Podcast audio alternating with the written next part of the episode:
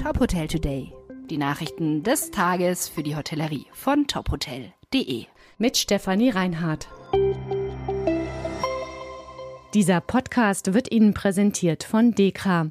Dekra bietet der Hotellerie umfassende Beratungs-, Prüf- und Bewertungsleistungen. Weitere Infos unter dekra.de slash hotel-services. Mehrwertsteuerdiskussion im Bundestag.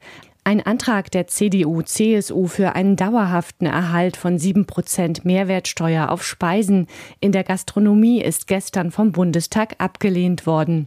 Die CDU-CSU-Fraktion wollte mit ihrem Antrag nicht nur erreichen, dass die sieben Prozent dauerhaft verlängert werden, sondern auch, dass die täglichen Höchstarbeitszeiten in der Gastronomie flexibler und Überstunden steuerlich entlastet werden.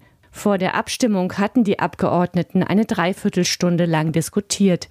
Anja Karliczek von der CDU-CSU forderte, das Gastgewerbe in schwierigen Zeiten zu unterstützen. Till Mansmann von der FDP entgegnete, dass es wichtig sei, Haushaltsdisziplin zu bewahren, um auf mögliche weitere Krisen vorbereitet zu sein. Er sagte, die Frage solle zu dem Zeitpunkt diskutiert werden, zu dem aktuelle Zahlen vorliegen und sprach damit das Ergebnis der Steuerschätzung im November an. Zuvor war im Bundestag bereits über das Thema diskutiert worden. Die Linksfraktion hatte einen Antrag gestellt gegen höhere Steuern auf Gas, Fernwärme und in der Gastronomie. Der Antrag wurde in den Finanzausschuss verwiesen. Bundesgerichtshof lässt Beschwerde von Dorin zu.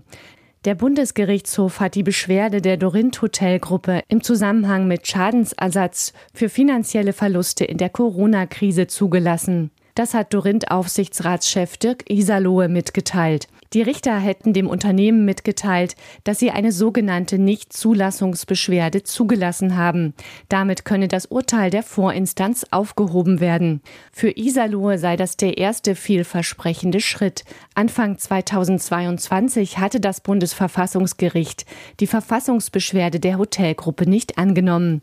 Dorint klagt seit 2020 in 14 Bundesländern darauf, dass die größeren und mittelständischen Hotelunternehmen bei der Staat staatlichen Kompensation von Finanzschäden aus den Corona-Lockdowns gleich behandelt werden. Hotels unterstützen Berlin-Marathon. Zum Berlin-Marathon am kommenden Sonntag haben die Partnerhotels des Vereins Visit Berlin den Medal Sunday und Monday ins Leben gerufen. Mit der Aktion wollen die Hoteliers die Marathonläufer würdigen und die Sportmetropole Berlin unterstützen.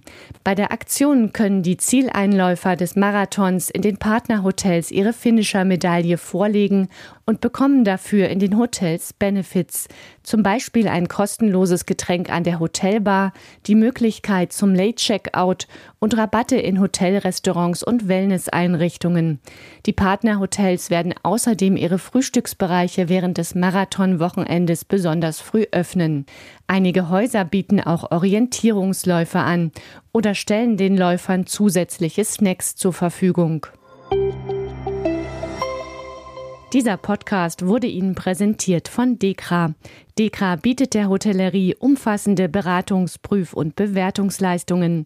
Weitere Infos unter dekra.de slash hotel-services. Weitere Nachrichten rund um die Hotelbranche finden Sie immer auf tophotel.de. Folgen Sie uns außerdem gerne auf Instagram, Twitter, LinkedIn oder Facebook, um nichts mehr zu verpassen.